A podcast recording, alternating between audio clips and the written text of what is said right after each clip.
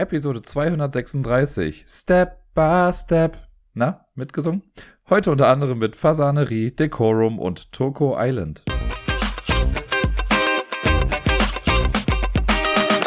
Seid mir gegrüßt, liebe Menschen. Hier ist der Dirk mit der neuesten Episode vom Ablagestapel. Und wusstet ihr, kleiner Funfact am Rande, dass heute, also jetzt an dem Montag, Nationaler Tag der Fleischwurst in den Vereinigten Staaten von Amerika ist? Jetzt wisst ihr's. Bringt euch das weiter? Sehr wahrscheinlich nicht. Und nein, es wird auch nicht im Quiz vorkommen, für die, die das jetzt vielleicht noch vor dem Quiz hören.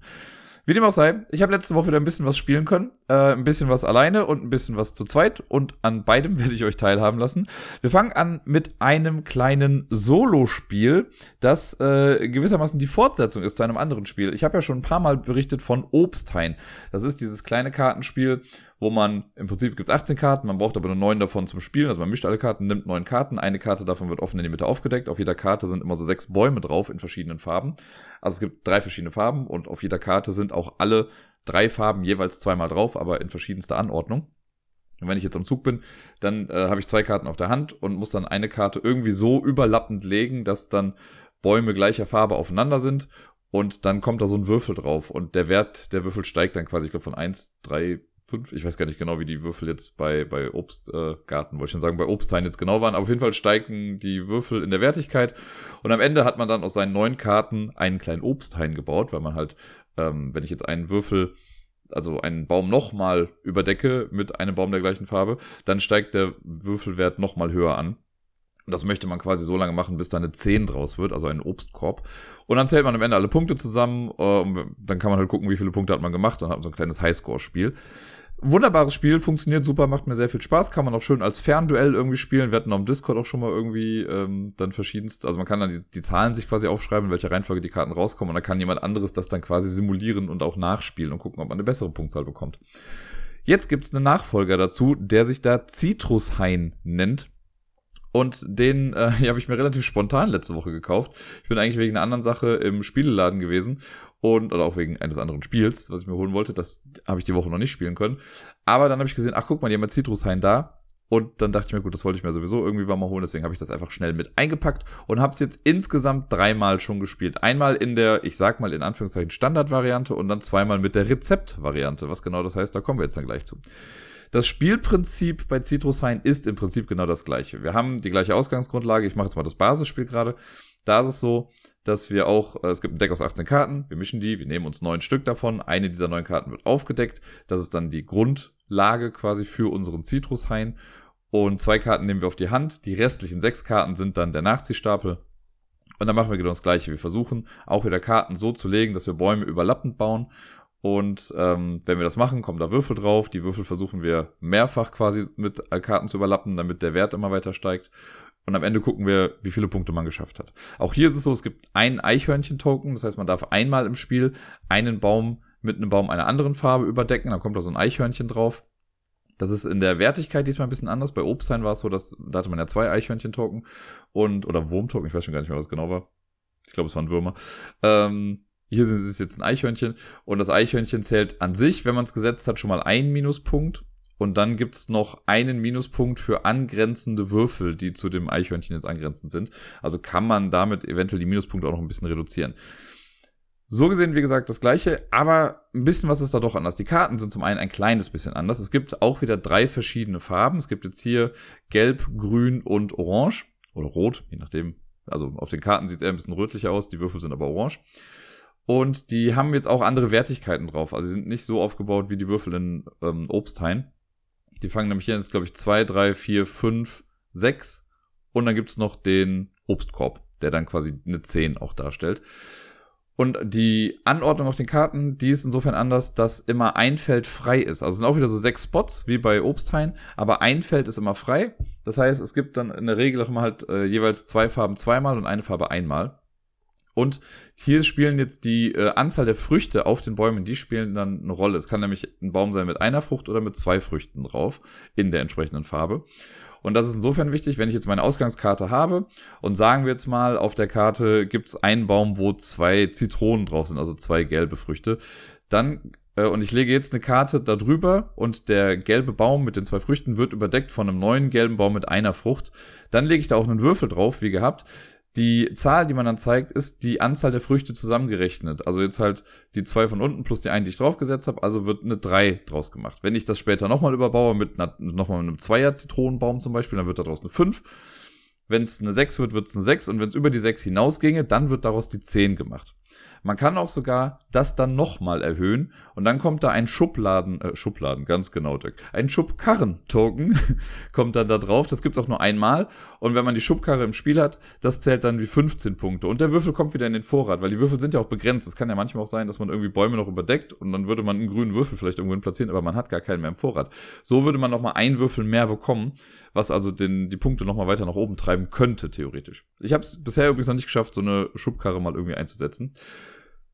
So viel erstmal zum Spielprinzip. Man kann dann auch so Sachen machen wie eine Lichtung, also es gibt ja dann immer ein Feld, wo kein Baum drauf ist auf einer Karte. Ich kann noch eine Lichtung über einem Würfel platzieren, dann wird der Würfel da einfach draufgelegt. Wenn aber bei Spielende ein Würfel einfach nur noch auf einer Lichtung liegt, ohne einen Baum drunter, dann sind die Früchte quasi vom Baum gefallen und zählen nicht. Dann kommen die erstmal alle runter. Äh, und ansonsten ist aber auch ähnlich, es werden dann die Punkte gezählt. Wie gesagt, einfach das, was auf den Würfeln zu sehen ist. Jeder Obstkorb, den man sieht, sind 10 Punkte wert. Hat man die Schubkarre, sind es nochmal 15 Punkte. Und äh, mit dem Eichhörnchen muss man gucken, wie viele Minuspunkte man dann bekommen hat. Und das ist im Prinzip Citrus-Hain die Basisvariante. Also ein kleines bisschen anders, eine nette kleine Variation. Und ich glaube, das an sich hätte schon gereicht. Das wäre schon einfach echt cool gewesen, das so zu machen. Aber es gibt noch was drüber. Und das ist das, was ich eingangs mal meinte mit dieser Rezeptvariante. Äh, die haben das hier so ein kleines bisschen so gemacht, finde ich, wie bei Sprawlopolis. Falls ihr euch erinnert, Sprawlopolis, das ist dieses kleine, äh, auch neun Kartenspiel, also neun Karten Kartenspiel, oder waren es 18, ich weiß gar nicht mehr, ähm, wahrscheinlich eher 18, wo man so eine kleine Stadt zusammenpuzzelt und man hat dann immer drei Karten, die man aber zu Spielbeginn quasi umdreht und da hinten drauf sind dann so Scoring-Kategorien. Da steht dann zum einen drauf, wie man noch irgendwie zusätzlich Punkte machen kann und Zielpunktzahlen. Und das muss man quasi zusammenrechnen das ergibt dann quasi die Zielpunktzahl, die man in diesem Spiel erfüllen muss. Das gleiche haben wir jetzt auch. Auf allen Rückseiten ist ein Rezept drauf. Da ist so ein kleines Bild dann drauf und dann steht da irgendwas drauf mit, keine Ahnung, Zitronenmarmelade oder sowas. Äh, dann darunter noch eine Sache, wie man nochmal zusätzlich Punkte bekommen kann. Ich hatte hier zum Beispiel sowas wie, wenn du am Ende des Spiels mindestens einen gelben Würfel auf sechs stehen hast, kriegst du zusätzlich nochmal sechs Bonuspunkte. Das gibt's für alle Farben. Oder alle deine grünen Würfel zählen doppelt. Und oben links in der Ecke, ich glaube es oben links, steht dann immer eine Zahl. Und von den, man deckt halt zu Spielbeginn zwei Rezeptkarten auf. Das kommt nicht aus dem Deck der neuen Karten, mit denen man generell spielt, sondern aus den übrig gebliebenen Karten. Da werden halt zwei aufgedeckt. Und diese Punktzahlen von den beiden Karten, die wird zusammengerechnet und das ist dann die Zielzahl, die man erreichen muss. Ich hatte jetzt zum Beispiel in einem Spiel, da hatte ich dann zwei Karten mit, ich glaube, da stand eine 31 oder so drauf. Und ich muss halt dann im Endeffekt, also 2 mal 31 ist ja 62, also musste ich am Ende des Spiels 62 Punkte erreichen. Und dann versucht man natürlich auch das, was auf den Karten draufsteht, wofür man Bonuspunkte bekommt, dann noch irgendwie mit in seinen Citrus-Hain zu implementieren. Und wenn man das dann gut macht, dann wird das nachher nochmal auf die Punkte draufgerechnet. Und wenn man jetzt ein Rezept hat, wo man per se erstmal sagt, okay, da kriege ich ja echt viele Bonuspunkte für, dann steigt eben aber halt auch auf der Karte der, äh, der Zielwert. Also ich hatte diese Karte mit alle deine grünen Würfel zählen doppelt, was super cool ist, aber da musste ich auch direkt alleine für die Karte schon irgendwie 40 Punkte erreichen, damit ich die quasi auslösen kann. Und das macht es ein bisschen schwieriger. Ich habe es noch nicht geschafft, das mit der Rezeptvariante zu gewinnen. Einmal war es echt knapp. Da hat es wirklich an einem da hat's, also ich habe mir selber, ich habe es mir verbaut, das habe ich aber erst kurz vor knapp dann leider gemerkt, als es schon zu spät war. Weil da hatte ich nämlich eine Karte, die dann auch gesagt hat, okay, wenn du mindestens einen orangenen Würfel auf sechs hast, dann kriegst du sechs Bonuspunkte. Und ich hatte das die ganze Zeit, aber ich depp, raffgierig wie ich bin, habe dann irgendwann im Spiel gar nicht so richtig dran gedacht und habe meinen Sechserbaum nochmal überbaut und daraus halt einen Zehnerbaum gemacht. Und das war halt doof. Dann hatte ich ja keinen Würfel mehr auf der sechs und habe deswegen die Bonuspunkte nicht bekommen und deswegen hat mir am Ende was gefehlt. Nicht viel, und das hat so ein bisschen noch frustrierender gemacht. Das ist auf jeden Fall Zitrushain. Also wer Obsthain kennt, wird sich super schnell zurechtfinden damit. Es ist echt so, man könnte sagen, so der logische nächste Schritt in der Reihe. Ähm, ich habe jetzt schon gesehen, es soll jetzt quasi noch so eine Art dritten Teil geben, der so die Reihe fortsetzt. Nach äh, Obsthain, Zitrushain kommt jetzt noch Forage. Mal gucken, wie das dann auf Deutsch heißt. Aber das geht, glaube ich, dann in eine etwas andere Richtung. Aber es ist auf jeden Fall so irgendwie der Abschluss der Trilogie oder geht auf jeden Fall weiter mit den Spielen. Andere Menschen werden mehr darüber wissen. Ich habe es nur kurz irgendwo gelesen. Mir gefällt es richtig gut. Ähm, ich würde jetzt nicht sagen, nur weil ich jetzt Zitrushain spiele, würde ich Obsthain nicht mehr spielen. Ich glaube, das ist so ein bisschen Geschmackssache, worauf man gerade ein bisschen mehr Lust hat. Ähm, Ich glaube, bei Citrushain ist es dann noch mal ein bisschen puzzeliger, wenn man das mit dieser Rezeptvariante spielt. Ich fände es irgendwie ganz cool, oder hätte ich nicht gefunden, wenn es jetzt Retro aktiv noch die so eine Art Variante für Obstheim dann gibt, dass man das irgendwie darauf anwenden könnte oder irgendwie so spielen kann. Das wäre noch ganz nett. Aber alles in allem, wenn man eins davon kauft, ist man glücklich damit. Da ist so ein bisschen Geschmackssache, worauf man jetzt irgendwie mehr Lust hat. Ich würde sagen, wenn ihr jetzt noch nichts davon habt, dann holt euch lieber Zitrushain, weil ihr da noch diese Rezeptvariante habt und das so ein kleines bisschen, also man kann es halt normal spielen, so wie Obstheim. Man hat aber noch diesen kleinen Bonus und das gibt noch mal so eine nette kleine Challenge mit dazu. Ich habe mich in der Woche mit Sarai in Frankfurt getroffen und wir haben einen Abend lang komplett Brettspiele gespielt in einem Restaurant und auch was gegessen natürlich, dann haben getrunken, aber nebenbei hat eben auch äh, ein bisschen was gespielt.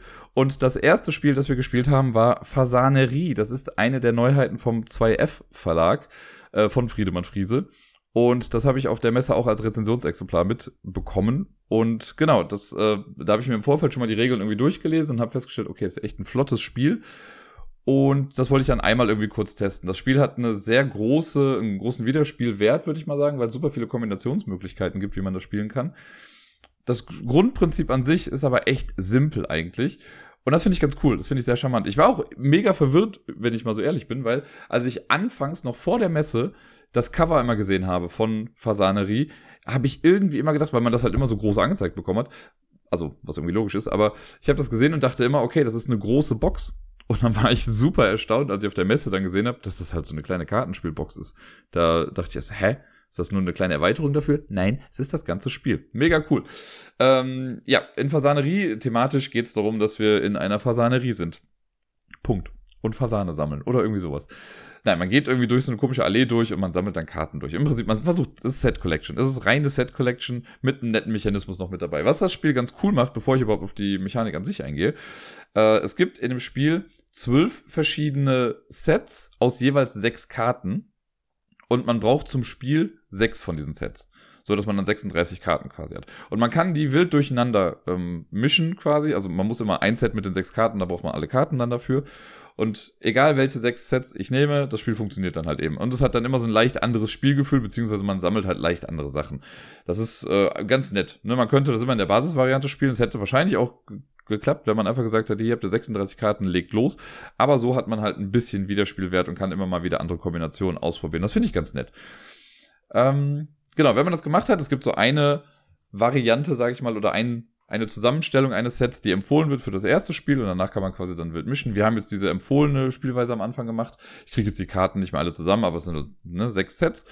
Die mischt man zusammen, hat dann 36 Karten. Davon kommen dann sechs Karten nochmal ungesehen quasi einfach raus aus dem Spiel, so dass man nur noch 30 Karten hat. Und mit den 30 spielt man dann das Spiel. Dann werden fünf Karten offen aufgedeckt nebeneinander. Das ist der Beginn der Allee. Und jeder bekommt noch einen kleinen Spielstein. Das ist so, äh, man hat so kleine Holzscheiben, die sind per se erstmal grün. Man kriegt aber in der Box eigentlich auch so Sticker, die man dann da draufkleben kann. Es gibt sechs verschiedene Sticker.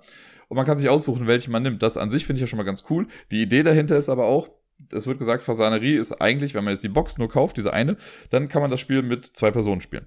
Wenn ich noch eine Box habe, dann könnte ich das mit bis zu vier Personen spielen. Und wenn ich noch eine Box habe, könnte ich das mit bis zu sechs Personen spielen. Und damit dann immer klar ist, wer welche Scheibe hat und so, ist es halt so gemacht, dass man dann jeder Scheibe einen anderen Sticker geben sollte.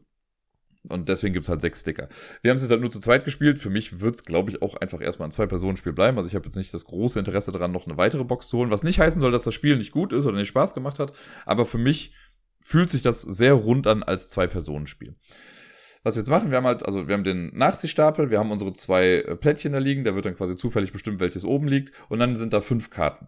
Wenn ich jetzt am Zug bin, in meinem ersten Move ist, ich nehme mein Plättchen, immer die Person, die oben dran ist, die ist dann dran ähm, und setze mich auf irgendeine dieser fünf Karten. Und das ist erstmal der erste Zug, da passiert gar nicht viel. Dann ist die nächste Person dran. Und das kennt man von Patchwork zum Beispiel. Es ist immer die Person dran, die hinten liegt. Ne, das gibt's auch bei Tokaido und sonst wie, aber immer die Person, die am weitesten hinten dran ist, die äh, oder am weitesten liegt mit ihrer Scheibe, die fängt dann eben an oder die ist gerade aktiv am Zug. Und das kann auch dazu führen, dass man theoretisch mehrmals irgendwie am Zug ist. Dann legt man die Scheibe, also die Person, die dann dran ist, legt die Scheibe auch irgendwie auf irgendeine der Karten, könnte theoretisch auch auf die gleiche Karte gehen, die schon von der vorherigen Person dann irgendwie okkupiert wird. Ja, das macht man aber theoretisch, glaube ich, selten. Also ich weiß gar nicht, ob es uns irgendwie mal vorgekommen ist, aber könnte man theoretisch machen. Und ähm, dann geht's eigentlich erst richtig los, wenn man dann auf den Karten platziert ist. Denn wenn ich am Zug bin, also meine Scheibe ist gerade am weitesten hinten, dann bekomme ich Karten. Ich bekomme per se immer die Karte, auf der ich dann gerade stehe. Es sei denn, da ist auch noch ein anderer Marker irgendwie drauf. Ne? Also wenn ich jetzt wie eben in dem Beispiel, ich gehe auf die Karte, wo schon jemand drauf ist, dann kriege ich die Karte dann nicht. Ähm, aber ich bin dann halt weiter dran irgendwie. Und ansonsten, wenn ich alleine auf einer Karte drauf bin, dann bekomme ich diese Karte. Ich bekomme aber auch alle Karten, die quasi hinter mir liegen. Also alle, die ich quasi übersprungen habe bis dahin. Und die bekommt man von hinten nach vorne dann auch gesammelt. Das ist für manche Kartensets, glaube ich, wichtig, in welcher Reihenfolge man die bekommt, weil man dann manchmal Karten loswerden kann, die man aber vielleicht ja noch gar nicht hätte gesammelt haben, wenn man die andersrum genommen hätte und so. Ist ja auch egal. Auf jeden Fall bekommt man alle Karten, die hinter einem liegen und die Karte, auf der man drauf ist, so dass dann nachher die Scheibe quasi einfach nur noch auf dem Tisch liegt und nicht auf einer Karte. Und wenn man das gemacht hat, die Karten, die man bekommt, die kann man entweder auf der Hand halten. Also es wird im Spiel gesagt, die soll man dann unter seine Personenkarte legen. Man hat so eine Karte, die anzeigt, welche Farbe man ist. Es hat aber, also dann steht aber auch, man darf halt die ganze Zeit irgendwie auch reingucken. Und wir haben es dann halt so gemacht, wir haben die Karten dann halt quasi auf der Hand behalten. Und immer wieder rein, also damit man immer sehen konnte, was man da gerade so gesammelt hat. Also, weiß nicht. Da hat sich der Sinn nicht so ganz erschlossen irgendwie dafür. Ähm, und dann bewegt man wieder seine Scheibe ein bisschen weiter nach vorne und dann ist die nächste Person dran, also die andere Person dann dran, die auch wieder die Karte nimmt, auf der sie draufsteht und eventuelle Karten, die jetzt noch dazwischen liegen und so. Und dann kommt noch so der Clou, damit sich diese Allee halt immer erweitert, äh, immer hin oder nach der Scheibe, die gerade am weitesten vorne ist in der Allee, danach müssen immer fünf Karten sein. Das heißt, wenn ich jetzt mit meiner Scheibe auf ganz am Anfang auf die vierte Karte springe und die äh, die andere Person dann auf die fünfte Karte, also bis ganz am Ende, dann werden danach wieder fünf Karten aufgedeckt. Also es müssen immer fünf Karten quasi hinten zur Auswahl sein. Und so muss man dann immer ein bisschen schieben. Wir haben es dann so gemacht, dass wir die Karten in verschiedenen Reihen ausgelegt haben und uns dann halt gemerkt haben, wo wir dann irgendwie lang gehen müssen. Und man kann es wahrscheinlich auch einfach in einem Kreis irgendwie auslegen. Das hat mich so ein kleines bisschen erinnert an Fungi, an das Kartenspiel, was, glaube ich, bei Pegasus ja auch erschienen ist. Da gab es auch so ein Setup, dass die Karten halt immer in so einer Reihe sind, weil man so einen Waldweg entlang gegangen sind. Aber es gab dann auch das Advanced Setup, dass man die Karten halt so in, ja, quasi in einem Kreis angeordnet hat. Und das hat es ein bisschen komfortabler gemacht. Und das würde ich wahrscheinlich das nächste Mal auch machen, wenn ich, ähm, wenn ich das spielen würde oder nochmal. Aber an sich ist das halt, ne, muss man halt gucken. Wenn man jetzt einen ewig langen Tisch hat, kann man es auch so spielen. Auf jeden Fall kommt man so halt an Karten. Man sammelt die Karten aus den verschiedenen Sets und am Ende guckt man, wie viele Punkte hat man damit gemacht. Es gibt Karten, die geben dir straightforward einfach Punkte. Ne? Es gibt, ich glaube, der gelbe Fasan ist das irgendwie, der äh, gibt dir ein, zwei oder drei Punkte, je nachdem, was draufsteht. Dann gibt es den Fasanenfurz der äh, gibt ein, zwei oder drei Minuspunkte und dann gibt's Fasane, wenn du die in Paaren hast, kriegst du dafür Punkte. Es gibt welche, wenn du zu viele hast, kriegst du Minuspunkte. Jede Karte hat halt einen eigenen Scoring-Mechanismus. Und am Ende guckt man, wer die meisten Punkte hat. Und das war's im Prinzip. Und es gefällt mir ganz gut. Ich mag halt diesen Zugmechanismus, der ja so ein bisschen aus Patchwork dann bekannt ist. Ich mag Set Collection an sich. Das tut halt nicht weh. Das kann man irgendwie schnell erklären. Und das war halt wirklich in, keine Ahnung, 10, 15 Minuten haben wir das irgendwie durchgespielt. Und ja, ich bin mal gespannt. Das wird jetzt wahrscheinlich kein Dauerbrenner, aber ich glaube, wenn man noch so ein bisschen Zeit hat, wenn man irgendwie sagt, okay, wir haben noch eine halbe Stunde, bis wir los müssen oder so und wir wollen noch irgendwie was Kurzes spielen, so, ja, dann kann man mal eben noch flott eine Runde Fasanerie irgendwie einschieben. Und dafür ist das echt ganz gut und ich finde, das ist ein sehr, sehr gelungenes Spiel. In der Episode direkt nach der Messe habe ich ja generell schon mal über alle Spiele gesprochen, die in diesem Messe-Kosmos quasi gespielt wurden. Und da habe ich auch über Decorum gesprochen und habe da schon gesagt, dass das für Sarai und mich quasi das Messe-Highlight war, weil wir da mit herzhaft gelacht haben und super viel Spaß einfach bei diesem Spiel hatten, was wir nicht gedacht hätten irgendwie. Und wir haben ja äh, an der Messe, ich glaube an dem Samstag war das dann, haben wir direkt fünf Partien hintereinander gespielt und fanden es mega gut. Und jetzt haben wir schon wieder fünf Partien direkt am Stück hintereinander gespielt, als wir in diesem Restaurant saßen. Und es war wieder sehr, sehr lustig. Und ja, das, äh, es ist einfach ein echt klasse Spiel. Für die, die es nicht mehr so ganz auf dem Schirm hatten, was Decorum ist, nochmal so kurz die Erklärung dafür. Decorum ist ein kooperatives Spiel, bei dem man äh, im Prinzip mit einer anderen Person zusammenzieht. Und man versucht jetzt die Wohnung einzurichten man redet aber nicht wirklich miteinander, sondern man macht einfach mal irgendwie. Und das führt dann dazu, dass man so ein bisschen passiv-aggressiv miteinander doch irgendwie kommuniziert, bis beide irgendwie glücklich sind. Oder bis man es vielleicht auch irgendwie nicht schafft. Wir haben es, das kann ich mal dazu sagen, wir haben jetzt von den zehn Szenarien, die wir gespielt haben, haben wir neun geschafft. Eins haben wir leider nicht geschafft, weil äh, wir es da verbaselt haben, eine Karte richtig zu lesen. Äh, aber trotzdem, also ich glaube, es kommt noch nicht mal großartig aufs Gewinn an, weil es ist auch sehr unterschiedlich. Wir haben manchmal gefühlt in sieben Zügen gewinnen wir dann das Ganze und bei manchen hängen wir da bis kurz vor knapp noch dran und äh, verzweifeln erstmal so ein bisschen. Und das macht aber auch den Reiz irgendwie so ein bisschen aus, finde ich. Das ist, es ist einfach spaßig. Wir haben so ein Häuserboard vor uns, da gibt's vier Räume, zwei oben, zwei unten. Ja, die haben auch irgendwie die Namen, aber das ist alles sehr minimalistisch designt. Also es gibt auch viele, die gesagt haben, die finden das total hässlich, das Spiel. Ich finde, naja, also es gibt wesentlich äh, hässlichere Spiele. Also wenn ich jetzt mal vergleiche zum Beispiel äh, das meinte der Steff, der Krimi-Master, der hat das irgendwie gesagt, auf, äh, als wir bei dem Spiel des Jahres Abend waren. Da habe ich ja mit Leuten The Great Split gespielt und da kam er zu mir und meint so, guck mal, wie hässlich das ist quasi. Und die Leute beschweren sich aber über Decorum. Ne? Und das kann ich voll nachvollziehen, weil ich fand The Great Split, finde ich, so viel unansprechender gestaltet als Decorum, weil da finde ich, sind noch so ein paar, also das ist schon ein erkennbarer Stil und irgendwie passt das auch für mich. Aber gut, wahrscheinlich äh, sind meine positiven Gefühle für Decorum sowieso gerade sehr, sehr weit oben und äh, ich kann kaum was daran aussetzen. Die Idee, genau, wir ziehen zusammen, wir wollen das machen. Jeder bekommt am Anfang, also man hat so einen kleinen Umschlag, den macht man auf. Da ist eine Karte für jede Person dann drin und eine Übersichtskarte. Da ist so ein kleiner Story-Fetzen irgendwie mit drin. Die Stories an sich sind sehr minimalistisch, aber manchmal sind da Hinweise auch äh, über den weiteren Spielverlauf dann irgendwie drauf. Und ähm, dann sieht man schon mal, wie man das Haus vorbereiten muss. Ne? Jeder Raum hat immer drei Slots für Gegenstände. Es kann immer eine Sache an der Wand hängen, eine Lampe kann drin sein und ein Curio, also irgendein seltsames Objekt. Ähm, genau, und die, die Wand kann man halt in einer bestimmten Farbe streichen. Das sind quasi vier Sachen, die man in, einer, ähm, in einem Zimmer haben kann. Die Gegenstände müssen nicht drin sein, aber eine Wandfarbe gibt's immer. Und das wird quasi vorgegeben, wie das aussieht am Anfang. Und dann hat man ein Board noch daneben, wo die ganzen Gegenstände sonst auch gesammelt werden. Es gibt nämlich drei, jetzt muss ich das zusammenbekommen. Äh, es gibt auf jeden Fall Objekte in vier verschiedenen Farben. Und es gibt die drei verschiedenen Objektarten, die ich eben meinte, also quasi Gemälde, Lampen und Curios. Äh, und dann gibt's davon nochmal vier unterschiedliche Stile. Also es gibt irgendwie äh, Unusual, Luxury, Retro und irgendwas anderes. Ich weiß schon gar nicht mehr, was das letzte war. Außerordentlich oder irgendwie sowas, keine Ahnung. Auf jeden Fall vier verschiedene Sachen äh, also Stile von Sachen und aber es gibt nicht von allem alles. Ne? Also es ist, geht nicht ganz auf quasi. Das sammelt man da alles und auf der eigenen Karte, die man dann hat, ist zum einen auch nochmal eine kleine persönliche Beschreibung irgendwie drauf oder so etwas, was man selber sagt. Das kann man sich auch gegenseitig nochmal vorlesen. Auch da sind manchmal kleine Hinweise dann irgendwie drauf. Und ja, dann geht's quasi los. Und dann hat man auf seiner Karte hat man dann ein paar Ziele draufstehen, Conditions, mit denen man glücklich ist. Also Dinge, die einem wichtig sind in der Einrichtung dieses Hauses gerade. Und das kann dann sowas sein wie, du möchtest, dass es, kann, dass mindestens zwei Räume blau gestrichen sind. Oder du willst, dass äh, nur eine Lampe im ganzen Haus irgendwie zu finden ist oder du willst in jedem Raum irgendwas an der Wand hängen haben lassen. Also verschiedenste Sachen.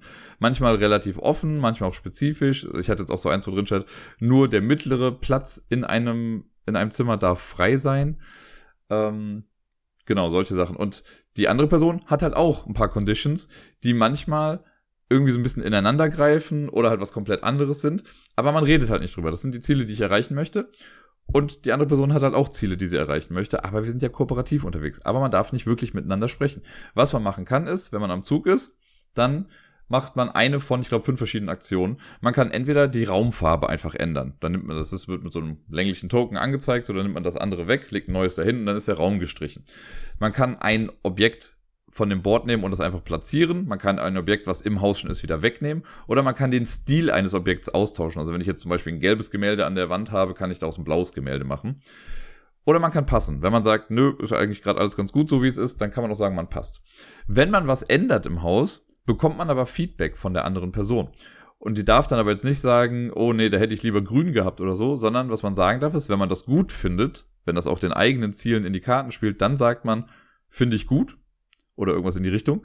Wenn was gemacht wurde, was irgendwie konträr ist zu den eigenen Zielen, dann sagt man halt, finde ich scheiße oder ich hasse es. Oder man kann halt auch was Neutrales haben. Ne? Wenn irgendwas gemacht wurde, was mich jetzt gar nicht irgendwie beeinträchtigt oder so, dann sagt man halt so, ja, pff, kannst du machen. Und da, daraus muss man halt so ein bisschen schließen, okay, es war okay, wenn ich in dem Zimmer eine rote Lampe hingesetzt habe. Wenn ich das jetzt aber hier unten links mache, da ist ja auf einmal ausgerastet wie sonst was. Irgendwie muss da die Verbindung sein. Und das muss man halt versuchen rauszufinden. Und immer wenn beide einmal dran waren, dann ist eine Runde vorbei und dann hat man so einen kleinen Round-Tracker, der geht dann immer eins weiter. Und man macht erstmal 15 Züge, also so, dass jeder 15 mal was ändern konnte. Ähm, geht man erstmal durch. Wenn man es dann immer noch nicht geschafft hat, dann gibt es einen Heart-to-Heart, -Heart, eine Aussprache. Und dann darf jeder einmal eine Condition vorlesen von der Karte. Dann kann man einmal sagen, was einem wichtig ist. Und dann hat man nochmal fünf Züge. Wenn es dann immer noch nicht geklappt hat, darf man sich nochmal aussprechen. Dann hat man nochmal fünf Züge, dann darf man sich nochmal aussprechen und dann hat man nur noch fünf Züge, also so dass insgesamt, äh, wenn es beim 30. Zug noch nicht geschafft wurde, dann hat man das Spiel verloren. Und ansonsten gewinnt man dann halt einfach. Und es ist einfach sehr, sehr lustig. Ich mag das. Es ist halt so ein super niederschwelliges Deduktionsspiel im Prinzip mit minimaler, eingeschränkter Kommunikation. Man muss halt, glaube ich, auch manchmal ein bisschen aufpassen, dass man sich selbst nicht irgendwie zu viele Hinweise gibt dann dabei. Ähm, aber ich finde, wenn man so ein kleines bisschen, also minimalstes Rollenspiel dann auch noch betreibt irgendwie, äh, oder sich so ein bisschen, keine Ahnung, also ein bisschen Trash-Talk da noch mit reinbringt, das können Sarah und ich auf jeden Fall sehr gut. Das, äh, also, ja, man lacht sehr viel dabei. Es ist für Paare, glaube ich, einfach ein super Spiel, weil das simuliert wirklich dieses, okay, wir ziehen jetzt halt zusammen und irgendwie sind uns Sachen wichtig. Wir haben vorher vielleicht aber nicht wirklich drüber gesprochen und deswegen ändert man einfach mal irgendwelche Sachen und dann kriegt man irgendwelche passiv-aggressiven Kommentare dann zu hören und weiß aber gar nicht warum. Und deswegen ist es so cool, dass man dann irgendwann mal dahin hinkommt und sagt, okay, pass auf. Mir wäre es wirklich wichtig, wenn dieses Zimmer hier blau gestrichen ist. Dann so, ja, danke, sag das doch von Anfang an, dann können wir doch damit arbeiten. Ähm, es gibt auch, also der, der Modus für zwei Personen, der ist so, dass man eine Kampagne hat, das sind 20 Umschläge und Genau, da kann man jetzt quasi durchspielen. Ich würde mal fast behaupten, wenn man die einmal durch hat und ein bisschen Zeit verstreichen lässt, dann kann man auch von vorne wieder anfangen, weil man dann eh schon wieder vergessen hat, was genau jetzt irgendwie die ganzen Eigenheiten da waren. Ähm, es soll auch bald eine App geben, die dann zufällig generierte Fälle, sag ich mal, oder Szenarien irgendwie produziert. Das finde ich ganz cool. Ich habe schon überlegt, ob man das nicht irgendwie mit einem Kartendeck machen kann, dass man so zwei separate Decks hat, in denen viele verschiedene Goals drin sind oder Conditions, die sich per se aber nie widersprechen. Also es wäre sonst so, wenn ich jetzt sage, okay, du willst das ganze Haus in Rot gestrichen haben und bei mir steht, ich will das ganze Haus in Blau gestrichen haben. Das wäre Quatsch. Und deswegen müsste das irgendwie miteinander passen, das Ganze. Aber naja, keine Ahnung. Äh, ob das irgendwie möglich wäre. Kluge Menschen werden sich da bestimmt schon Gedanken zugemacht haben. Ich gehöre nicht dazu. Ähm, man kann das Ganze auch mit drei oder vier Personen spielen. Dann ist es ein kleines bisschen anders. Generell äh, bleibt alles genau das gleiche. Es ist nur so, ich habe jetzt mal so grob gelesen, da gibt's auch zehn Umschläge, die man da spielen kann. Das ist für beide, also entweder drei oder vier, das kann man dann aufteilen. Da sind auch wieder kleine, also es gibt immer ein großes Ziel, da steht dann wahrscheinlich auch zu dem Charakter irgendwie noch mit drin. Und dann gibt's noch kleine Ziele. Und ich glaube, es sind immer drei kleine Ziele und ein großes Ziel. Wenn man jetzt zu viert spielt, dann hat jeder halt ein großes und drei kleine. Wenn man zu dritt spielt, dann bekommt äh, jeder einen großen, ein, also ein großes Ziel, die drei dazugehörigen Kleinen und noch von dem vierten, äh, von der vierten Person noch ein zusätzliches Ziel dann irgendwie, das ist irgendwie markiert, so dass man dann quasi mit einem Ziel mehr spielt als im Vier-Personen-Spiel. Und was da noch anders ist, es gibt dann manche Sachen, die beziehen sich dann auf äh, dein Raum. Das heißt, auf deiner Karte steht, dein Raum muss grün sein zum Beispiel. Und die beiden Zimmer oben in dem Haus sind dann in der, auf der Seite ähm, sind dann beides Bedrooms, glaube ich, und man hat so kleine Token, die dann noch anzeigen, wer in welchem Raum gerade ist. Und man kann als zusätzliche Aktion dann auch den Raum wechseln. Also ich kann dann sagen, nö, dann gehe ich jetzt hier rüber. Dann ist das mein Raum, der ist ja gerade grün, das passt ja dann zu mir. Dafür muss dann aber eine andere Person wieder rübergehen und ob die dann glücklich ist mit der Raumaufteilung. Also auch irgendwie ganz cool. Man hat irgendwie häufiger diese Hard-to-Hearts. Das ist dann so, dass man immer nur einfach fünf Runden macht. Dann hat man so ein Hard-to-Hard. Äh, oder nee, man darf sich dann die, man darf einer anderen Person dann ein Ziel zeigen irgendwie von sich. Und das muss sie sich dann merken und er kann das erstmal behalten und so, also da reden dann nicht alle miteinander. Ich glaube, das ist auch ganz lustig. Ich kann es mir noch nicht ganz so genau vorstellen. Ich glaube, das muss man einfach mal machen. Vielleicht, wenn wir irgendwann nochmal einen größeren Spieleabend hinbekommen, also größer, mit mehr als zwei Personen, dann äh, würde ich das gerne mal ausprobieren. Aber auch das klingt schon sehr cool irgendwie. Aber so gerade als Spiel für Paare, mega. Also ich kann es nur abfeiern. Ich äh, ja, lobe es in den Himmel. Wie gesagt, bleibt dabei. Es ist mein Messer-Highlight. Und ich bin schon sehr gespannt. Ich bin fast schon ein bisschen traurig, dass wir jetzt zur Hälfte schon durch sind. Aber was ganz cool ist, ähm, es gibt noch so zwei größere Umschläge und einen davon aufmachen, wenn man das zwölfte äh, Szenario durch hat und einen nach dem fünfzehnten Szenario äh, aus der Zwei-Personen-Kampagne. Und da bin ich mal sehr gespannt. Vielleicht äh, schaffen wir das jetzt die Woche irgendwie mal, da äh, noch ein bisschen weiter zu spielen und dann eben diese Umschläge aufzumachen. Ich habe also, ich befürchte, dass wir dann auch irgendwie komplett einmal durchspielen und dann haben wir alles durch. Aber selbst dann, ey, dann habe ich in kürzester Zeit ein Spiel irgendwie 20 Mal gespielt. Das spricht sehr für das Spiel, würde ich sagen. Abschließend haben wir an dem Abend dann noch zwei Partien Welcome to the Moon gespielt. Das haben wir vor ein paar Wochen schon mal angefangen. Das hat ja so eine Kampagne auch irgendwie, die man äh, so durchspielen kann. Wir hatten damals dann nur das erste Szenario quasi gespielt, der, ich weiß gar nicht, wie es ist, der Start oder so, wo man eine Rakete quasi macht. Und das war noch relativ nah dran am normalen Welcome to Gefühl. Und wir haben jetzt den, äh, die zweite Mission und die dritte Mission gespielt. Das war einmal der Flug und einmal die Siedlung, hieß das, glaube ich. Der Flug hat mir mega gut gefallen. Also war vielleicht auch einfach, weil das halt dann wirklich was komplett anderes war. Also der Spielplan sah komplett anders aus. Man hat dann halt nicht mehr so Reihen wie bei Welcome to, die man irgendwie füllen muss, sondern man hat eine Flugbahn, die vom Mond, also von der Erde zum Mond geht. Ähm, und so kleine ja, so Space Stations gibt's dann halt, die man irgendwie, wo man was ankreuzen kann und mit Robotern, äh, die schickt man dann dahin, um damit Punkte zu machen. Also, so irgendwie alles, was man kannte vorher, der, die grundlegende Mechanik ist quasi die gleiche, dass man immer noch drei Decks hat, wo jeweils eine Karte aufgedeckt ist und man sucht sich dann eine dieser Kombinationen aus. Aber was man damit auf seinem Blatt macht, ist halt was komplett anderes. Und dann hast du dich gerade daran gewöhnt und das ist vorbei und dann haben wir die dritte Mission gespielt und es ist schon wieder ein komplett anderes Spiel. Also ich weiß gar nicht mehr, wie viele es jetzt waren, ob man jetzt, ob es jetzt sieben oder acht verschiedene äh, Missionen waren oder vielleicht noch mehr, keine Ahnung. Aber es wirkt wirklich so, als wäre jedes Spiel, also jede Mission, irgendwie ein anderes Spiel. Und das finde ich richtig cool. Das macht echt viel Spaß. Ähm, und vor allen Dingen, da ja die, diese Mechanik mit den Kartendecks und so, da die ja immer gleich bleibt, muss man da quasi nichts Neues lernen. Man muss einmal kurz verstehen, okay, was kann ich jetzt hier machen? Aber irgendwie wirkt es trotzdem vertraut. Also, weil die Symbolik dann ja doch irgendwie gleich ist, dann sieht man, ach guck mal, hier sind jetzt die Wassertropfen, äh, dann wird das die Wasseraktion sein. Hier hast du jetzt die Astronautenhelme, die, das heißt dann wohl dieses und jenes. Sehr, sehr cool. Also, es hat echt viel Spaß gemacht und ich bin sehr gespannt darauf, wie es irgendwie weitergeht. Es ist auch irgendwie cool, dass das ja so ein bisschen Choose Your Own Adventure mäßig ist. Ähm, man hat dann immer für eine Mission gibt's quasi zwei A-Ziele, zwei B-Ziele, zwei C-Ziele und durch eine Entscheidung in der Story legt man sich dann quasi oder wird einem dann gesagt, okay, nehmt diese drei, also dieses A-Ding, dieses B-Ding und dieses C-Ding. Und dann spielt man halt auf etwas anderes irgendwie und kriegt durch andere Dinge nochmal irgendwie Punkte. Sehr cool, ich werde berichten, wir werden bestimmt noch irgendwie ein bisschen weiterspielen jetzt äh, demnächst. Und dann äh, lasse ich euch mal irgendwie wissen, was da noch so kommt. Dann lasse ich euch auch, also wenn ich dann durch bin mit allem oder wenn wir durch sind mit allem, dann werde ich euch auch mal sagen, was meine favorisiertesten ähm, Module oder Szenarien da jetzt irgendwie waren, weil das, äh, denke ich mal, sollte auch kein Problem sein, dass man, wenn man einmal dann alles durchgespielt hat, dann kann man sich auch einfach dafür entscheiden, ach komm, wir spielen Welcome to the Moon, ich habe jetzt Bock auf den Flug, dann lass doch den einfach mal spielen und danach dann vielleicht nochmal den Start oder später irgendwie was anderes. Also da hat man echt einen großen, großen Wiederspielwert geschaffen mit dieser Kampagne und dass man da vor allen Dingen halt einfach immer mittendrin auch ja, also wir könnten jetzt auch, wenn wir wollten, den Flug einfach mehrere Male spielen, wenn wir den so toll fanden oder die Siedlung halt danach. Ja, sehr, sehr, sehr cool. Letzte Woche habe ich ja schon recht ausführlich über Finding Atlantis gesprochen und einmal so erklärt, wie das ganze Spiel an sich funktioniert.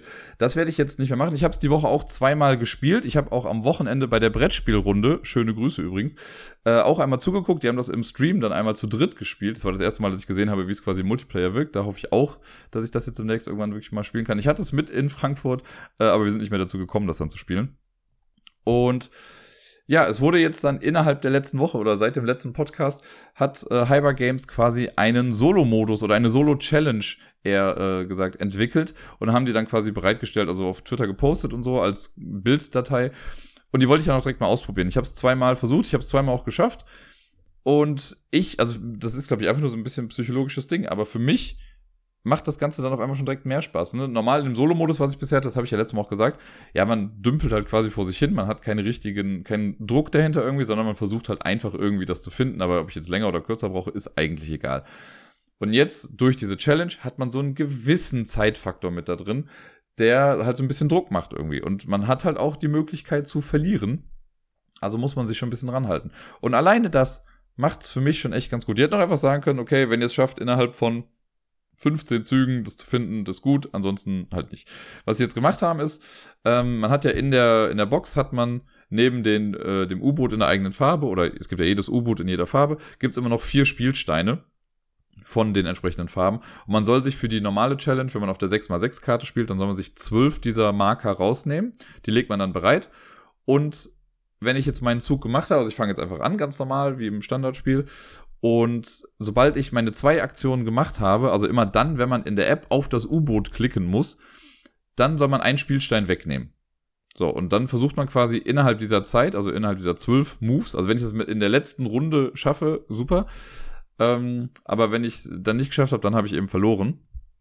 Und ansonsten zählt man, wie viele Spielsteine man am Ende noch übrig hat. Und das gibt dann quasi so eine Kategorie an. Ich habe in der ersten Runde habe ich äh, in der Tat direkt, also auf Anhieb, auf die beste Kategorie geschafft, der was war glücklicher Goldfisch oder irgendwie sowas.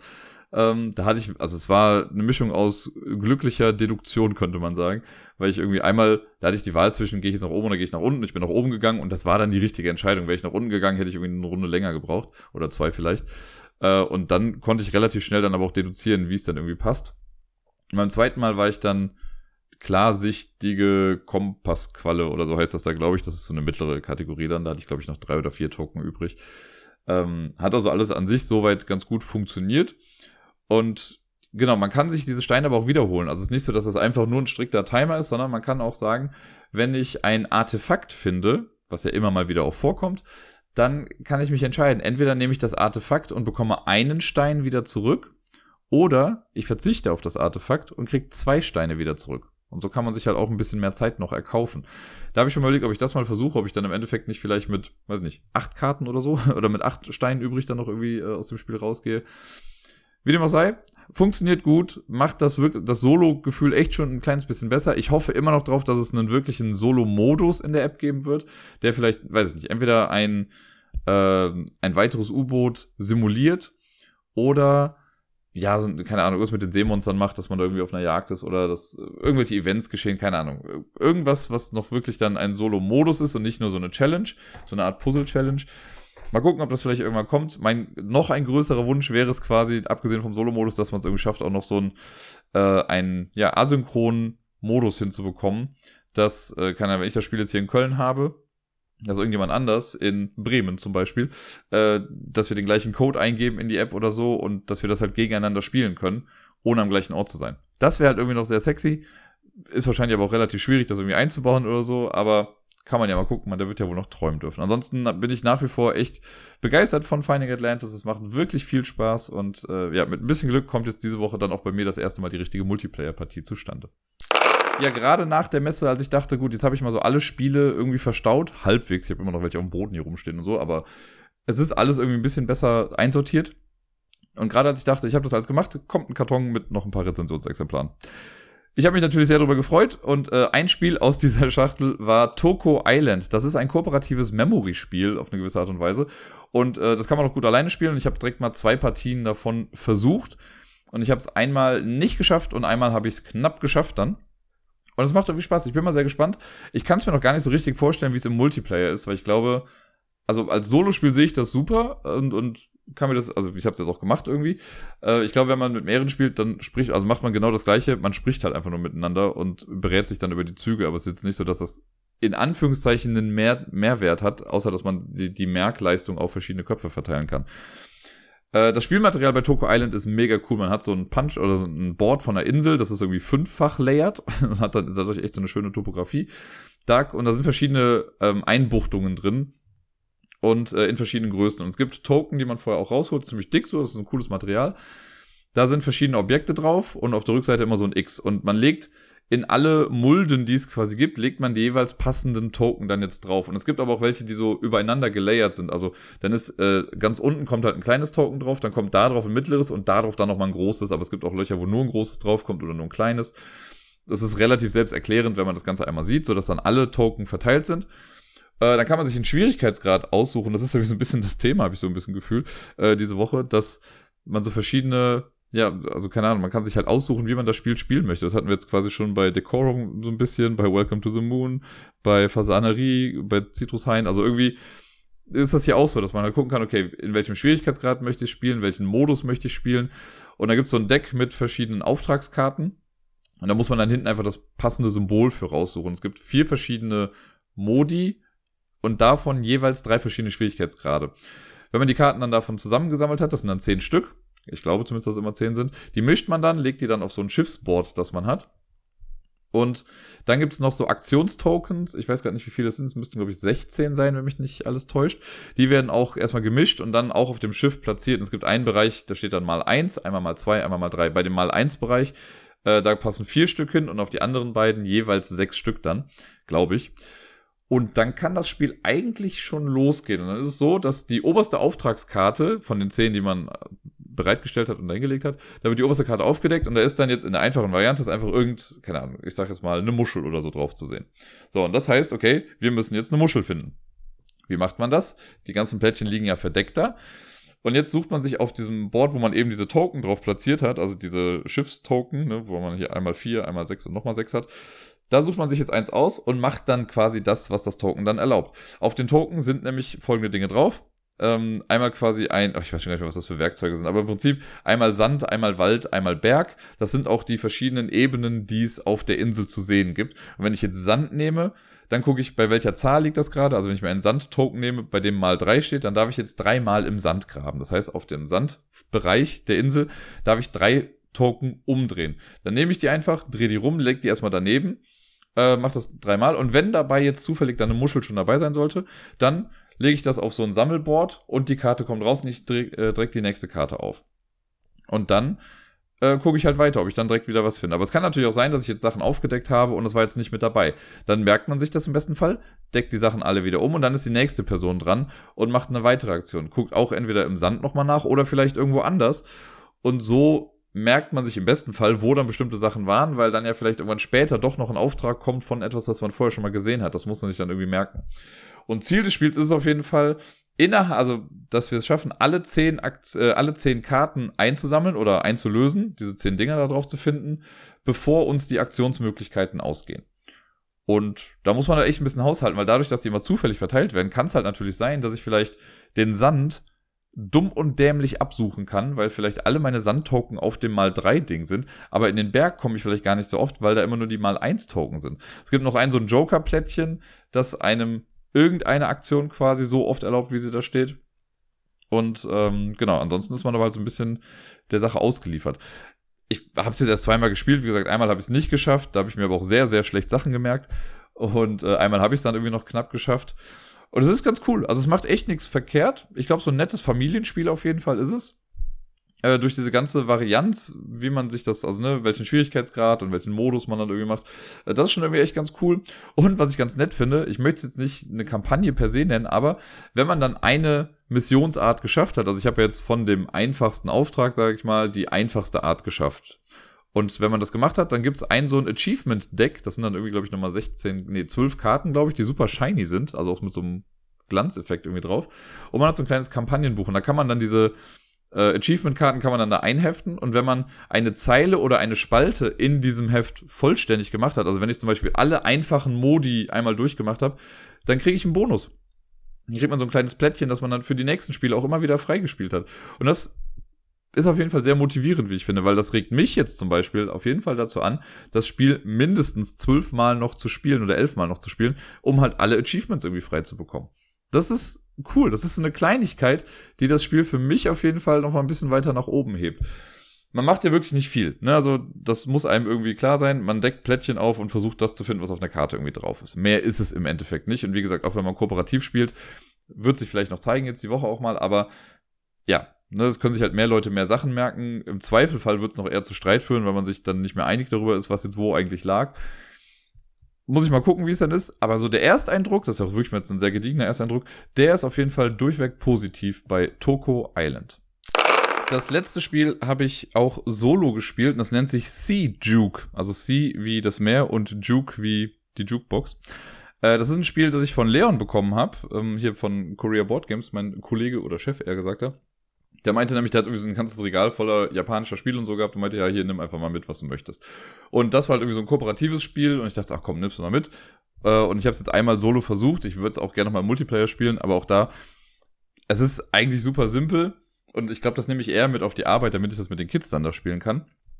Äh, grundlegende Idee ist, wir haben ein Board, das hat, ich glaube, sieben mal sieben Felder. Und unsere Aufgabe ist es, die zu füllen mit weißen Plättchen. Man hat irgendwie, es gibt super viele weiße Plättchen, die man auf dem Board hat oder die man daneben liegen hat. Und wenn jedes Feld voll ist, dann gewinnt man. Und wie funktioniert das? Man hat ein Kartendeck, äh, das wird gemischt. Da sind, ich glaube, 13 verschiedene Muster drauf, jeweils dreimal. Und das wird gemischt. Man hat dann zwei Karten irgendwie auf der Hand oder vor sich liegen. Und wenn ich jetzt ran will, muss ich eine Karte ausspielen und Plättchen in dem entsprechenden Muster auf das Feld legen. Und danach ziehe ich wieder eine Karte und leg wieder eins. Oder dann ist entweder die nächste Person dran oder jetzt im Solo-Modus lege ich halt einfach Karte nach Karte. Und man darf die ähm, Sachen zwar drehen, wie man möchte, man darf das nicht spiegeln, was da drauf ist. Und auf jeder Karte sind immer drei Felder drauf, die dann eben aktiv sind. Ich finde, grafisch hätten sie es ein bisschen anders gestalten können, weil das ist so, dass die, also man sieht dann immer die, keine Ahnung, manchmal ist das halt ein 2x3-Feld oder ein 3x3-Feld, in dem man sich quasi insgesamt bewegt. Und die Felder, auf denen Sachen auf dem man die, diese Plättchen platziert, die sind schraffiert. in meinem Kopf war es aber genau andersrum, dass ich mir dachte, okay, die schraffierten Felder, das sind die, wo nichts drauf kommt, weil ich lege ja weiße Plättchen, also war es für mich irgendwie logisch, dass die komplett weißen Felder auch die sind, die gemeint sind. Was dann aber dazu geführt hat, dass ja dann auf den großen, bei den 3x3 Feldern, ich ja sechs Scheiben hätte legen müssen und nicht nur drei. Naja, das muss man irgendwie noch ein bisschen im Kopf haben, so, aber das ist auch eine Kleinigkeit. Ja, und ansonsten guckt man einfach, wie man Sachen halt platziert, damit dann vielleicht noch alles irgendwie mit reinpasst. Wenn man es geschafft hat, gewinnt man, wenn nicht, dann nicht. Ja, sehr simpel. Es gibt eine minimale Kleinigkeit, die man noch mit reinbauen kann oder die man benutzen kann, um es sich ein bisschen einfacher zu machen. Es gibt die Super Token, da steht dann ein S drauf für Super. Das kann ich, wenn ich äh, so ein drei Plättchen lege, kann ich eins davon auch durch so einen Super Token ersetzen. Und ein Super Token hat einfach nur den Vorteil, dass ich es nochmal überbauen kann. Und das sollte man wahrscheinlich am Ende irgendwie machen, wenn man sieht, okay, da clustert sich gerade eine ganze Menge was zusammen, äh, um dann vielleicht doch noch was legen zu können. Weil man muss, wenn ich, wenn ich eine Karte spiele, muss ich halt alle Plättchen davon auch wirklich platzieren können. Und äh, vielleicht hilft das dann, wenn ich eins habe, was ich nochmal überbauen kann, damit ich ein bisschen mehr Flexibilität dann da habe. Das ist im Prinzip schon das ganze Spiel. Das Material ist jetzt super also nicht so super hochwertig, das wollte ich damit sagen. Das ist im Prinzip ein einlaminiertes Blatt, was man zusammenklappen kann. Und die, äh, das, die Token, die man hinlegt, sind im Prinzip einfach, ist einfach ein weißes Punchboard mit Kreisen gewesen. Da ist keine Illustration oder sonst irgendwas drauf. Die Karten sind super minimalistisch gestaltet. Äh, man findet das Spiel unter dem Namen auch noch nicht mal bei Boardgame Geek. Bestimmt irgendwie unter dem japanischen Namen oder so, aber keine Ahnung. Ähm, wie gesagt, für die Schule ist es, glaube ich, ganz cool, so damit die Kinder so ein bisschen zusammenarbeiten und kooperieren. Mal gucken, vielleicht kriege ich die Woche jetzt auch nochmal hier ähm, so gespielt. Aber ja, ist jetzt nothing to write home about. Man kann es spielen, aber es wird wahrscheinlich auch relativ schnell in Vergessenheit geraten.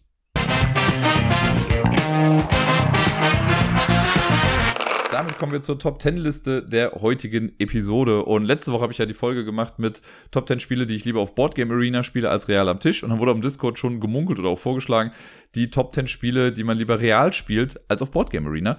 Das machen wir heute nicht. Das wird vielleicht dann nächste Woche geschehen. Also ich habe es schon mal in meinen äh, Katalog mit aufgenommen. Aber Deni hatte eine Idee letztens und äh, ich habe es dann noch mal ein bisschen abgewandelt und das würde ich jetzt aber ganz gerne heute dann machen, nämlich die Top 10 Spiele, die ein nächster Schritt sind oder man könnte auch sagen, sowas ähnliches gab es auch schon mal beim Dice Tower.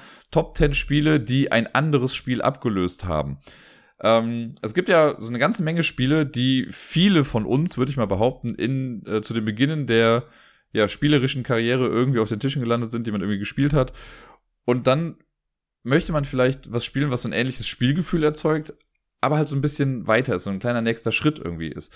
Und da habe ich mal geguckt, ich habe mir so zehn Spiele rausgesucht, die wir alle irgendwie kennen auf eine gewisse Art und Weise und geguckt, was ist da so der logische nächste Schritt oder ein nächster Schritt. Da gibt's sehr viele Varianten natürlich davon. Ich versuche mal so ein bisschen zu begründen, warum ich das so sehe. Ähm, aber es gibt ja hier kein richtig oder falsch. Also also, mir könnt ihr wahrscheinlich ein falsch entgegenspiegeln, wenn ihr sagt, das passt doch gar nicht. Und bei einer Sache ist auch ein bisschen kontrovers, würde ich mal wahrscheinlich behaupten. Äh, aber alles in allem würde ich sagen, wenn mir jetzt jemand sagt, so, ey, ich habe früher XY gespielt, ich habe irgendwie Bock, was in die Richtung zu spielen, was gibt's denn da heutzutage so, dann würde ich halt das andere Spiel dann empfehlen wahrscheinlich, weil es ein kleiner Schritt mehr ist. Es ist nicht wirklich gerankt. Ähm, ja, weil da gab es jetzt irgendwie kein Ranking an sich. Ich glaube, Platz eins ist schon das Spiel, wo ich sage, das ist so krass nah dran, aber so viel besser. Das ist schon berechtigterweise irgendwie auf Platz 1. Aber gucken wir einfach mal, was passiert. Sehr, sehr langes Intro für diese Liste jetzt auf jeden Fall. Auf dem zehnten Platz jetzt hier, also das erste Spiel wäre äh, und das ist wahrscheinlich direkt ein äh, Klassiker, weil viele, viele von uns haben mit Sicherheit früher ja Monopoly gespielt. Und dann habe ich überlegt, okay, was für Spiele gibt's denn, die ja ähnlich wie Monopoly sind oder ein ähnliches Spielgefühl erzeugen, aber Leute nicht überfordern. Und ich erinnere mich da immer noch dran. Ich habe ja vor ein paar Wochen mit äh, Arbeitskolleginnen einen Spieleabend gemacht und da hat ja eine dann diesen fürchterlichen Satz gesagt, wo sie meinte, ich will einfach nur einen Würfel haben, der mir sagt, wo ich hingehen kann oder hingehen darf oder so. Und ich glaube, Leute, die Monopoly an sich spielen und auch nur sowas gewohnt sind, was ja nicht schlimm ist. Ich, ich hasse ja dieses, Gatekeeping gegenüber Monopoly. Wenn Leute Monopoly spielen wollen, dann sollen sie es halt spielen. Ist doch ganz egal. Ne? So, das ist auf, bei Twitter gehört es ja gefühlt schon irgendwie zum guten Ton, dass man irgendwie über Monopoly lästert und sonst was. Mich nervt's, ehrlich gesagt. Aber gut. Ähm, es gibt Leute, die haben Spaß mit Monopoly und ich sage ja auch, ich hätte nichts gegen Monopoly. Also wenn irgendjemand nochmal sagen würde, ey, hast du mitzuspielen, wenn wir es mit den richtigen Regeln spielen, kein Thema. Wie dem auch sei. Nun kann es ja aber auch sein, dass man sich sagt, okay, ich habe es irgendwie gerne früher gespielt, was gibt's denn heutzutage so? Ich habe das jetzt auch bewusst, muss ich sagen, auf die 10 gepackt, weil das könnte so wirken, als würde ich jetzt hier so ein bisschen was äh, versuchen reinzubauen. Weil es ist ein Spiel von, was jetzt gerade bei Courier Board Games als neue äh, Auflage irgendwie rausgekommen ist. Und da ich, ich halt mit dem Verlag jetzt ein bisschen was zu tun habe, wirkt das ein bisschen blöd. Ich habe das Spiel halt selber auch erst vor einem Monat kennengelernt. Und ich habe aber direkt daran gedacht, naja, irgendwie geht das so in die gleiche Richtung. Und zwar ist die Rede von Shark. Das ist, ich glaube, 1987 war das auch auf der Auswahlliste zum Spiel des Jahres. Und äh, genau, wurde jetzt halt bei Korea Board Games neu aufgelegt. Und das hat halt schon so ein paar Gemeinsamkeiten, wie ich finde. Es hat zum einen Papiergeld. Das ist ja schon mal eine Sache. Ne? Also man versucht auch das meiste Geld am Ende zu haben. Ähnlich wie bei Monopoly. Spielziel ist also schon mal das gleiche. Dann hat man auch einen Würfel. Also man würfelt quasi in seinem Zug immer. Das machen wir bei Monopoly ja eben halt auch. Alles andere ist jetzt aber in der Tat ein bisschen anders, aber trotzdem ist es halt ein sehr seichtes Spiel. Bei Monopoly ist ja jetzt auch nicht komplex oder so, ne? Man würfelt, man zieht seine Figur und guckt, was passiert. Bei Shark ist es so, wenn ich jetzt am Zug bin, dann würfel ich mit diesen zwei Würfeln, die man dann hat. Das gibt dann vor, wo ich ein Gebäude platzieren kann, also in welchem Bereich, in welche Farbe das irgendwie sein muss. Und daraus ergibt sich dann was. Dadurch steigen dann irgendwie Aktienwerte oder fallen Aktienwerte. Es gibt dann diese feindlichen Übernahmen und sonst irgendwie was. Ähm, und man versucht einfach dadurch dann, also taktisch klug diese Gebäude zu platzieren und irgendwie, ja, das größtmögliche Vermögen am Ende anzuhäufen. Und das ist, glaube ich, eine ganz coole nächste Idee, weil es behält die Würfel von Monopoly, eliminiert aber das Roll and Move an sich. So, und das finde ich ganz nett. Also es gibt so ein bisschen mehr Entscheidungen noch mit dazu. Und ja, ich glaube, Leute, die Monopoly gespielt haben und sagen, sie mochten Monopoly, die werden, glaube ich, mit Shark dann auch zufrieden sein. Auf Platz Nummer 9, ist auch ein bisschen weit gegriffen so, aber es gibt auch viele Leute, die, keine Ahnung, einfach gerne puzzeln zum Beispiel. Und wenn jetzt jemand sagt, ach guck mal, ich puzzle super gerne, was gibt's denn da für Spiele? Und für mich ist Puzzeln, also ich fand es immer seltsam, wenn man sagt, okay, man macht zu viert oder so ein Puzzle, das finde ich mal Quatsch. So zu zweit finde ich es in Ordnung, meistens ja auch noch eher alleine, aber zu zweit ist okay. Deswegen habe ich gedacht, okay, was gibt's denn für ein puzzelmäßiges Zwei-Personen-Spiel? Und natürlich ist da Patchwork ganz weit mit vorne und deswegen ist Patchwork auch der Pick dann dafür, dass Leute, die sagen, oh, sie puzzeln so ganz gerne, haben da Bock drauf, was können sie denn spielen? Holt euch Patchwork. Da puzzelt man auch so ein bisschen auf seinem kleinen Board. Man muss halt sich gucken, dass irgendwie Teile genau zueinander passen, aber trotzdem, später muss man ja die Formen wenigstens richtig genau platzieren und so. Deswegen glaube ich, passt das da ganz gut. Auf Platz Nummer 8, ich glaube, bei, bei Monopoly habe ich jetzt gerade die längste Einleitung für alles gebraucht. Ähm, bei den anderen geht es vielleicht ein bisschen schneller. Auf Platz Nummer 8 habe ich Mau Mau. Ich habe damals so viel Mau Mau gespielt das ist im Prinzip ja, oder Uno, kann man ja auch sagen, ne? viele werden ja auch mit Uno eher Berührungspunkte dann gehabt haben. Und ich finde, da ist ein nächster Schritt Red 7. Das nimmt quasi, also auch ein simples Kartenspiel, also das ist simpel noch nicht mal, aber es ist ein Kartenspiel, ne? es wird erstmal gemischt, jeder bekommt irgendwie Karten auf die Hand.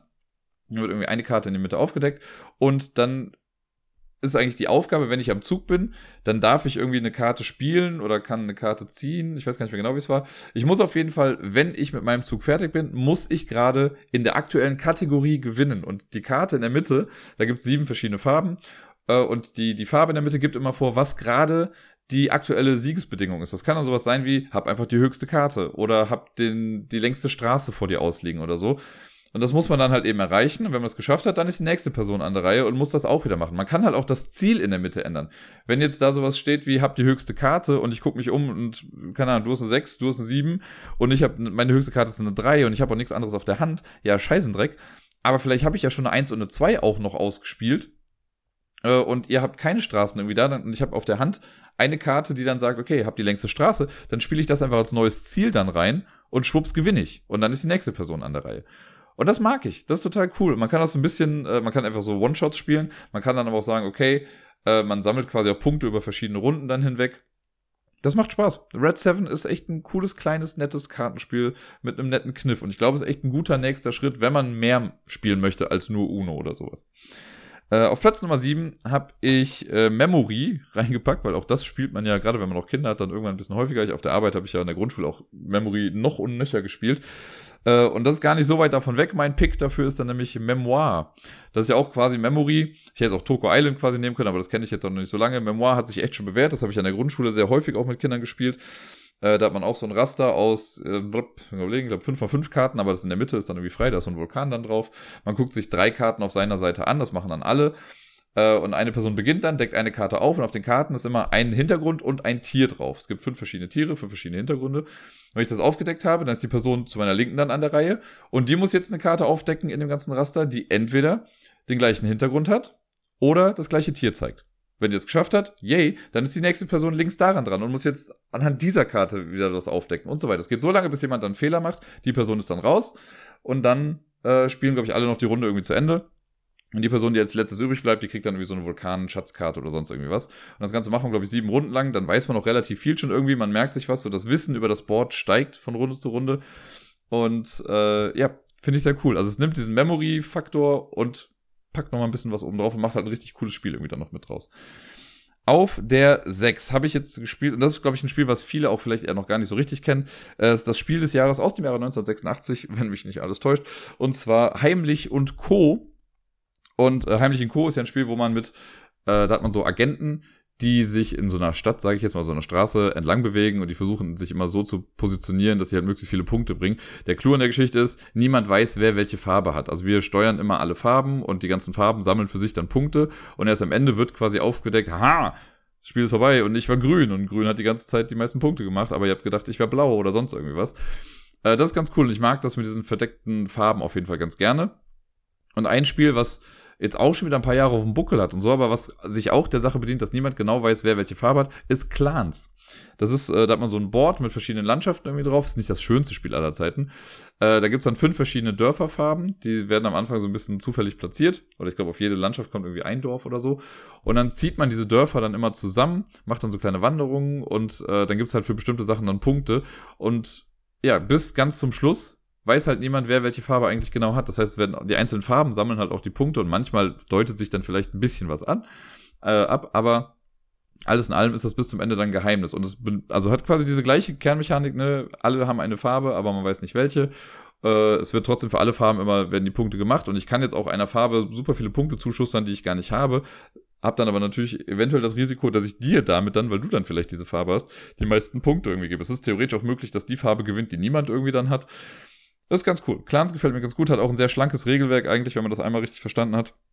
Wie man ziehen kann, das muss man einmal verinnerlichen, aber sonst ist das echt simpel und cool. Äh, auf der 5, und ich glaube, das ist, bei allen anderen habe ich ja versucht zu sagen, wie die sich ähneln, die Spiele. Beim nächsten ähnelt sich an sich erstmal nichts. Aber das Ausgangsspiel, es gibt eine obvious choice, wo viele direkt sagen werden, ja, liegt doch klar auf der Hand, was man da nehmen kann. Das Ausgangsspiel ist Schiffe versenken. Und jetzt werden viele sofort denken, ja klar, Captain Sonar, weil Captain Sonar ist doch Schiffe versenken äh, in Echtzeit und ist halt ein bisschen mehr. Würde ich mitgehen per se, aber ich denke mir auch so, okay, wie habe ich damals Schiffe versenken gespielt? Ich habe Schiffe versenken mit meiner Oma gespielt zum Beispiel. Stundenlang gefühlt am Küchentisch saßen wir da und haben Schiffe versenken gegeneinander gespielt. Und ich weiß noch, dass ich irgendwann mal wütend und echauffiert bis zum geht nicht mehr aufgestanden bin und durch die Wohnung gerufen habe, das kann doch nicht sein, meine alte Oma hat gegen mich im Schiffe versenken gewonnen. Es war sehr schön. Und deswegen denke ich halt, okay, wenn jetzt jemand sagt, ja, okay, ich habe früher ein bisschen Schiffe versenken gespielt, wäre es jetzt nicht so cool, wenn ich sage, ja, guck mal, hier ist ein Spiel für acht Personen. So, das bringt der Person nicht so sonderlich viel. Deswegen muss es irgendwie ein Spiel sein für zwei Personen. Und dann dachte ich, okay, was macht man bei Schiffe versenken? Klar, man nennt, sagt einfach nur irgendwelche Sachen äh, sich gegenseitig, also nur irgendwelche Koordinaten und hofft, dass man trifft. Aber man versucht ja auf eine gewisse Art und Weise irgendwie auch zu deduzieren, okay, wo könnte die Person die Schiffe haben? Wie könnten die platziert sein? Und wenn man dann schon ein paar Kreuze gemacht hat, dann wird irgendwie alles ein bisschen eindeutiger, vielleicht wo noch was sein könnte. Und ein Spiel, das absolut nichts mit Schiffe versenken so zu tun hat, also nichts mit Schiffen, nichts mit einem Raster oder sonst irgendwas, aber was irgendwie so ein ähnliches Spielgefühl, finde ich, vermittelt wie, okay, man versucht einzugrenzen, wo eine Person sein kann und versucht irgendwie die außer Gefecht zu setzen, sonst irgendwas, ist für mich Fugitive. Eins der besten Zwei-Personen-Spiele aller Zeiten übrigens. Und das, ähm, ja, ich finde, das passt da ganz gut eigentlich rein, weil natürlich hat man hier verteilte Rollen. Also einer schießt im Prinzip immer nur und der andere versucht halt auszuweichen auf eine gewisse Art und Weise, also die Person, die halt wegläuft. Äh, aber dadurch, dass man ja die Rollen auch meistens tauscht, dass man ja nicht nur einmal spielt, sondern ein, also jeder möchte einmal mit jeder Rolle spielen, ähm, gleicht sich das wieder so ein bisschen aus. Und ich finde, das passt ganz gut, weil eine, ne, einer spielt ja dann die Karten hin, platziert also quasi die Schiffe und die andere Person versucht zu erraten, welche Karten da jetzt liegen. Also schießt quasi dann da drauf und hofft, einen Treffer zu landen. Das ist ja irgendwie auf eine gewisse Art und Weise was ähnliches. Und deswegen finde ich, ist mein Pick für Schiffe versenken, Fugitive, sehr gerechtfertigt. Auf Platz Nummer 4, das ist, war so ein, äh, der, der Easy Way Out, würde ich mal hier auch sagen. Äh, Siedler von Katan oder einfach nur noch, ich werde es, glaube ich, zu Lebzeiten nicht mehr hinbekommen, einfach nur noch Katan dazu zu sagen. Es ist für mich einfach Siedler von Katan. Also, ja. Katan. ähm, da habe ich jetzt wirklich einen einfachen Weg gewählt, weil ich dachte mir, es gibt super viele Spiele mit Ressourcen sammeln und sonst irgendwie was. Aber ich finde, der logische nächste Schritt für mich wenn man jetzt mit den ganzen Erweiterungen sowas auch irgendwie rauslässt und so, aber nach Katan finde ich, wenn man sagt, das haben wir jetzt gut genug gespielt oder oft genug gespielt, wir wollen aber ein bisschen was mehr haben, dann spielt Sternfahrer von Katan.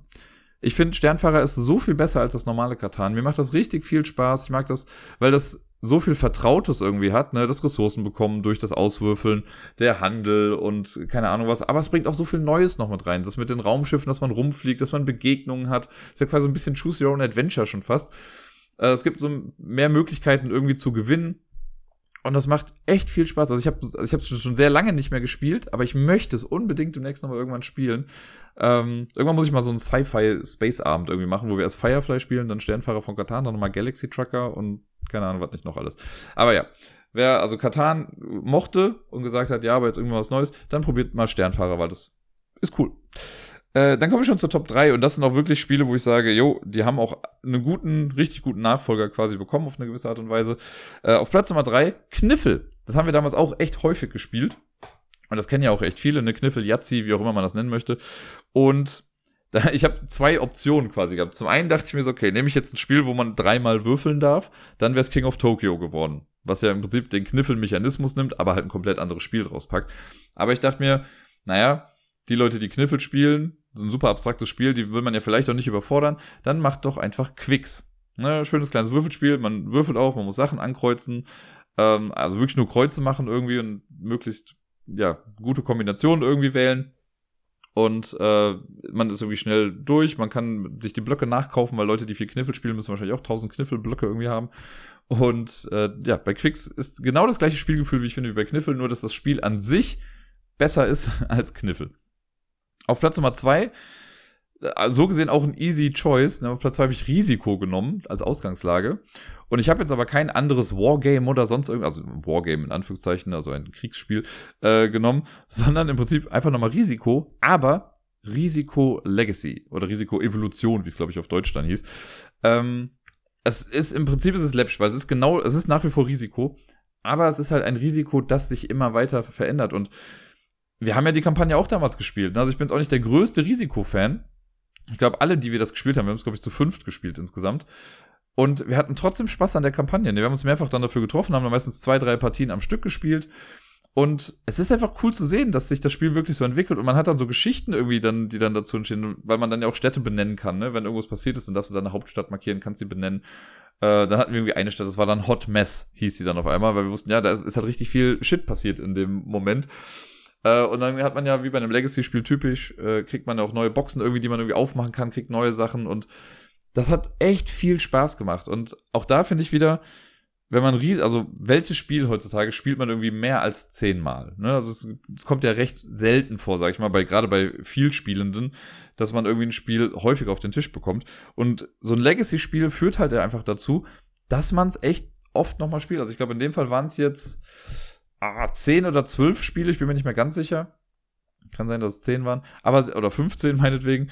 Ähm, man spielt es auf jeden Fall ein paar Mal und man kann das theoretisch dann ja auch immer noch weiterspielen. Also dann hätte man so ein Board, das man für diese Gruppe dann vielleicht auch immer wieder nochmal benutzen kann. Das hat Spaß gemacht und ich finde, das ist ein guter nächster Schritt irgendwie. Wenn man im Risikosetting bleiben möchte, dann hat man auf jeden Fall den Legacy-Aspekt dadurch nochmal neu kennengelernt. Und auf Platz Nummer eins und das habe ich glaube ich auch schon mehrfach gesagt, und das sage ich auch immer, wenn ich das Spiel erkläre, äh, Cluedo ist das Ausgangsspiel, das habe ich damals auch echt häufig gespielt. Und ja, wenn ich jetzt sage, heutzutage, hier, guck mal, dieses Spiel ist wie Cluedo, aber besser, dann kann es nur Awkward Guests sein. Ne? Unangenehme, nee, was ist das nochmal? Doch, also unangenehme Gäste auf Deutsch? Bin mir gar nicht mehr sicher. Awkward Gäste auf jeden Fall. Ist auch ein Spiel, wo eine Person gestorben ist in einem Haus. Es können mehrere Tatverdächtige sein. Wir müssen rausfinden, wer es war, womit es war und warum es war. Oder sie. Und äh, das passiert halt hier gar nicht mehr durch Roll und Move oder sonst irgendwas. Das ist komplett rausgenommen. Man tauscht Informationen gegeneinander aus. Das ist ja quasi etwas, was man bei Cluedo auch gemacht hat, ne? dass man da jetzt so Karten hatte und dann muss man nach was fragen und hat dann Informationen bekommen. Hier frage ich erstmal nach etwas, man kriegt dann Informationen angeboten und man kann dann tauschen. Und dann gibt's halt verschiedene Wertigkeiten irgendwie, also die guten Informationen, die einen Dreierwert haben, die geben einem relativ konkrete Hinweise zu etwas, aber man kann auch so schwammige Hinweise geben mit einer 1 oder einer 2 drauf. Und man muss immer im gleichen Wert tauschen. Also für einen Dreier-Hinweis kann ich dir auch drei Einer-Hinweise geben. Kann aber sein, dass genau dir diese drei Einer-Hinweise das fehlende Bindeglied irgendwie noch geben, äh, um den Fall zu lösen und ich mit deinem Dreier-Ding vielleicht gar nichts anfangen kann. Das ist cool. Du kannst mit der App spielen, dann wird es nochmal irgendwie ein bisschen besser, weil das dann zufällig generiert ist halt alles. Und mit der App kann man dann eher auch überprüfen, ob man recht hat oder nicht. Da gibt's ja keine Player Elimination in dem Sinne. Awkward Guest ist einfach Cluedo 3.0 mittlerweile schon und deswegen zu Recht hier ganz oben dann auf der Liste. Wie sieht's bei euch aus? Habt ihr noch irgendwas? Also ich habe auch überlegt, welche alten Spiele gibt's denn noch? So sowas wie Mensch ärgert dich nicht oder sowas fällt mir gerade noch ein, hätte ich auch noch mit reinnehmen können. Wüsste ich gar nicht. Hätte ich wahrscheinlich Numeri oder irgendwie sowas gesagt. Oder Dog ist da wohl die obvious choice.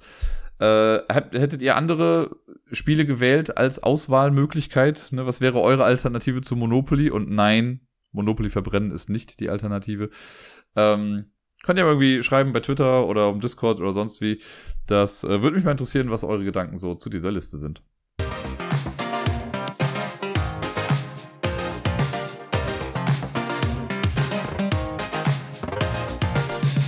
Und sonst so. Letzte Woche ist irgendwie auch wieder relativ schnell an mir vorbeigezogen. Aber es ist ein bisschen was passiert auf jeden Fall. Auch ich habe letzte Woche Montag das Quiz moderiert.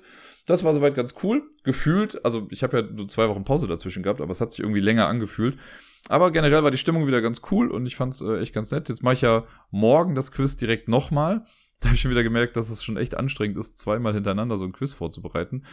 Äh, aber ich glaube, dass das Quiz jetzt ganz cool ist. Also ich freue mich auf jeden Fall schon sehr wieder auf morgen.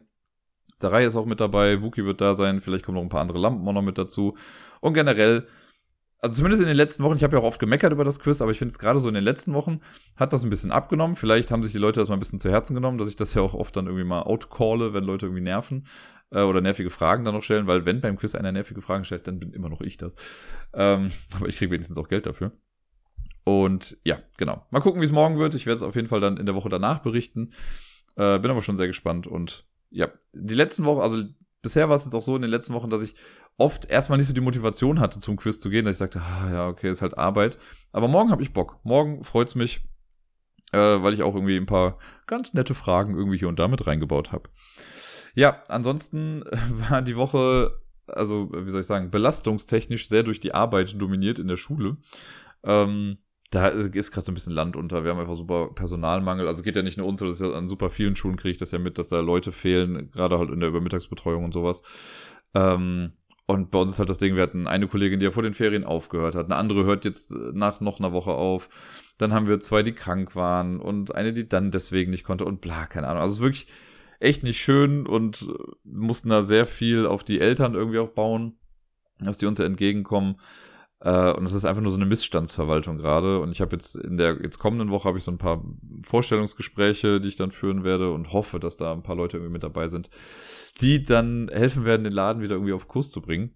Aber ja, da habe ich sehr viel, da hing mein Kopf sehr viel irgendwie mit dran. Normalerweise schaffe ich das ja auch immer ganz gut, wenn Feierabend ist, dann auch wirklich abzuschalten.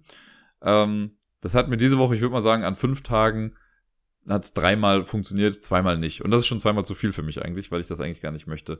Aber ließ sich dann irgendwie nicht so ganz vermeiden. Ja, äh, und sonst habe ich Miepel die Woche gar nicht so viel gesehen. Also am Montag habe ich sie ja noch abgeholt aus dem Kindergarten ganz normal. Und am Dienstag hat sie noch bei mir geschlafen. Und äh, dann hatte ich ja, glaube ich, schon erzählt, dass sie dann mit äh, Gerda in die Schweiz gefahren ist. Die kommen jetzt quasi jetzt auch die Woche dann wieder. Und dann werde ich sie auch wieder sehen. Ich habe auch noch hier und da ein paar Videos bekommen. Sie ist halt leider in der Schweiz dann auch ein bisschen krank geworden. Das ist ein bisschen blöd. Musste dann irgendwie Fiebersaft kriegen. Das äh, ist durch alles nicht ganz so klasse. Und äh, Gerda wird am Dienstag dann, glaube ich, auch mit ihr zur, zur Ärztin nochmal gehen. Ja, der arme Wurm. Da bin ich mal gespannt, wie das noch irgendwie so wird. Aber ich freue mich auch schon sehr drauf, sie endlich wiederzusehen. Ich vermisse sie schon doch ein, ein großes bisschen. Ähm, was habe ich denn noch hier so stehen? Ja, dass ich in Frankfurt war, habe ich ja geschrieben. Äh, habe ich ja bei den Spielen schon mit eingebaut, das muss ich ja gar nicht nochmal erwähnen. Ähm, ansonsten war ich am Freitag, habe ich beim, äh, also bei dem Brettspielverlag, bei Korea Board Games quasi auch nochmal ein bisschen gearbeitet. Wir haben so ein Probespielen gemacht. Wir hatten so ein paar Prototypen, die aus äh, Essen auch irgendwie mitgegeben wurden und da wollten wir mal gucken, ob die was können oder nicht. Und äh, ja, wir haben im Prinzip also ich hatte zu vier Spielen habe ich die Regeln vorbereitet, äh, also durchgelesen und die dann noch erklärt und so. Und äh, keins dieser Spiele ist es geworden, weil die auch stellenweise, also ich habe schon beim Regellesen habe ich mir schon gedacht, na, ob das so ein gutes Spiel ist, weiß ich nicht. Und äh, ja, es hat sich dann noch bestätigt. Manchmal muss man es ja dann irgendwie einmal spielen. Und oft ist es auch schwierig, finde ich, wenn du mit Prototyp-Material spielst. Das habe ich aber selber, wenn ich selber auch sowas mache. Ich muss das irgendwie schon irgendwie ein bisschen mehr visualisieren können, als einfach nur Zahlen auf einer Karte oder sowas. Äh, und das war hier stellenweise so, aber ja, wir haben auch gar nicht alle Spiele dann komplett durchgespielt. Wir haben bei einem haben wir dann irgendwie eine Runde gemacht, also ein, einen Durchgang, sage ich mal. Und haben wir gesagt, ja, reicht dann jetzt auch quasi. Ähm, aber es ist trotzdem immer noch sehr spannend. Also mir gefällt das super gut und ich kriege immer mehr Einblicke irgendwie und da, also ich merke dadurch auch einfach immer mehr, was mir wichtig ist, zum Beispiel auch beim Regelschreiben und sowas, worauf ich irgendwie achte und mich nervt schon, wenn andere das dann irgendwie nicht machen oder ich finde es schade, wenn sie es dann nicht machen. Das, äh, ja, ist, äh, ist nett. Macht mir Spaß alles noch. Ja, dann war ich äh, am, nee, am Freitag nicht, am Samstag, also gestern, war ich mit dem Wookie im Jamesons. Wir hatten quasi ein Best Friday ever an einem Samstag. Und es war sehr lustig. Ich hatte einfach tagsüber geschrieben. Ich hatte schon überlegt, ob ich freitags irgendwie gehe, aber da habe ich mich dann doch dagegen entschieden. Und habe dann Wookie gefragt, ob er am Samstag mitkommen möchte. Und ja, wir waren dann von Anfang an da. Sind gar nicht bis zum Schluss geblieben, aber es war, es war rundum einfach echt ein cooler Abend. Es war, also gefühlt waren wir schon was länger nicht mehr zu zweit da. Haben nochmal viel über alles Mögliche irgendwie gequatscht haben gesungen. Das war relativ erfolgreich auf meiner Seite, muss ich sagen, weil ich war zwar nur dreimal auf der Bühne, durfte aber fünfmal singen. Weil ich, also mein erstes Lied war äh, von Stone Sour Through Glass. Das macht normalerweise Wookie immer, der macht das auch verdammt geil. Ähm, aber ich habe es neulich einmal so ausprobiert und wollte es nochmal machen und ja, kann man mal machen, aber ist jetzt nichts, was ich dauerhaft irgendwie äh, immer wieder zum Besten geben muss. Dann habe ich danach aber einen Rap-Song gemacht hier von Nelly Ride With Me und da wollten die Leute eine Zugabe haben. Also habe ich dann danach nochmal was gemacht. Und äh, dann irgendwie nochmal eine Stunde, anderthalb Stunden später, als ich dann nochmal irgendwie sehen konnte, das gleiche nochmal. Da habe ich wieder was gemacht und die Leute wollten wieder eine Zugabe haben. Die habe ich dann mit Wookie zusammen gemacht, haben wir dann In the End von Linkin Park gesungen, was äh, unser Paradestück ist, möchte ich mal sagen. Und es war einfach, was das angeht, einfach ein rundum schöner, cooler Abend. Und es ist auch immer irgendwie nett, weil Wookie wohnt ja hier quasi um die Ecke. Das heißt, wir gehen halt dann auch immer zurück zusammen nach Hause und irgendwie klingt der Abend dann immer gemeinsam echt ganz gut aus. Das ist sehr, sehr cool. Äh, eine Sache, die Wookie mir dann auch erzählt hat, und ich habe so ein bisschen befürchtet, dass er mich da irgendwie so halbwegs mit reinredet. Also er hat es ja nicht mehr gemacht, er hat es nur erklärt. Aber ich wusste, wenn Wookie mir das dann erklärt, dann will ich es auch haben. Äh, und die Rede ist von Marvel Snap. Das ist so eine äh, App, die jetzt rausgekommen ist, so quasi ein Kartenspiel im Marvel-Universum. Super niederschwellig und also auch echt simpel für so ein Kartenspiel. Aber irgendwie ganz cool. Ich habe es mir jetzt heute mal installiert, habe so ein bisschen schon rumgespielt und ja, irgendwie macht Spaß. Also es ist äh, in Brettspiel-Terms super simpel. Es hat mich so ein bisschen, erinnert mich so ein bisschen an, also ein kleines bisschen Smash-Up hat es irgendwie mit drin. Man hat irgendwie so ein Deck aus nur zwölf Karten, super äh, klein irgendwie gehalten. Und man spielt das dann an einen von drei verschiedenen Orten. Also wenn man dran ist, dann darf man halt eine Karte ausspielen, spielt dann an drei verschiedenen Orten dran. Und man versucht einfach am Ende des Spiels an zwei von den drei Orten die größere Gesamtstärke zu haben. Und das geht, also man spielt eine Runde in fünf Minuten runter irgendwie und es macht irgendwie Spaß man braucht keinen, also das ganze Geld, also man könnte Geld ausgeben, das sind dann aber, glaube ich, eher so kosmetischere Sachen. Also man hat jetzt nicht einen Vorteil dadurch, wenn man irgendwie Karten kauft. Und das mag ich. Also ich glaube, so für zwischendurch ist es immer mal ganz nett. Ich fände es noch cool, das habe ich jetzt noch nicht gefunden, wenn man gezielt Leute zu einem Duell herausfordern könnte. Das, das hat sich mir in der App jetzt noch gerade nicht so ganz erschlossen. Äh, aber ansonsten würde ich es auch einfach so immer noch mal weiterspielen. Vielleicht trifft man mal zufällig dann auf irgendwen.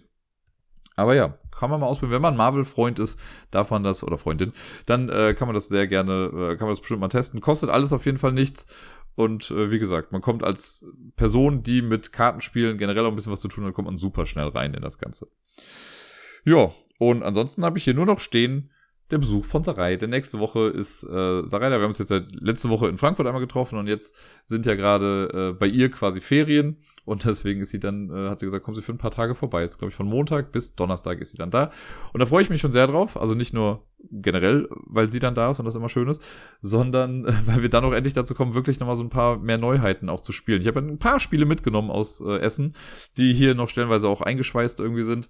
Und mit denen möchten wir uns dann jetzt die Woche über beschäftigen und möglichst viel spielen. Das heißt, im besten Fall könnt ihr euch darauf freuen, dass es äh, in der nächsten Episode nochmal eine ganze Menge mehr Neuheiten gibt, die in Essen irgendwie rausgekommen sind und die wir dann angespielt haben, auf jeden Fall.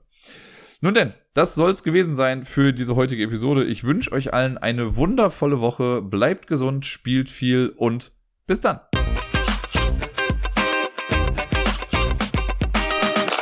Ich weiß, ich weiß, ich bin mega late to the party, aber ich habe jetzt letzte Woche in der Tat die erste Staffel Breaking Bad zu Ende geguckt äh, und habe, glaube ich, die letzten fünf Folgen der Staffel, also waren ja nur sieben Folgen insgesamt, aber fünf habe ich am Stück auf jeden Fall dann geguckt.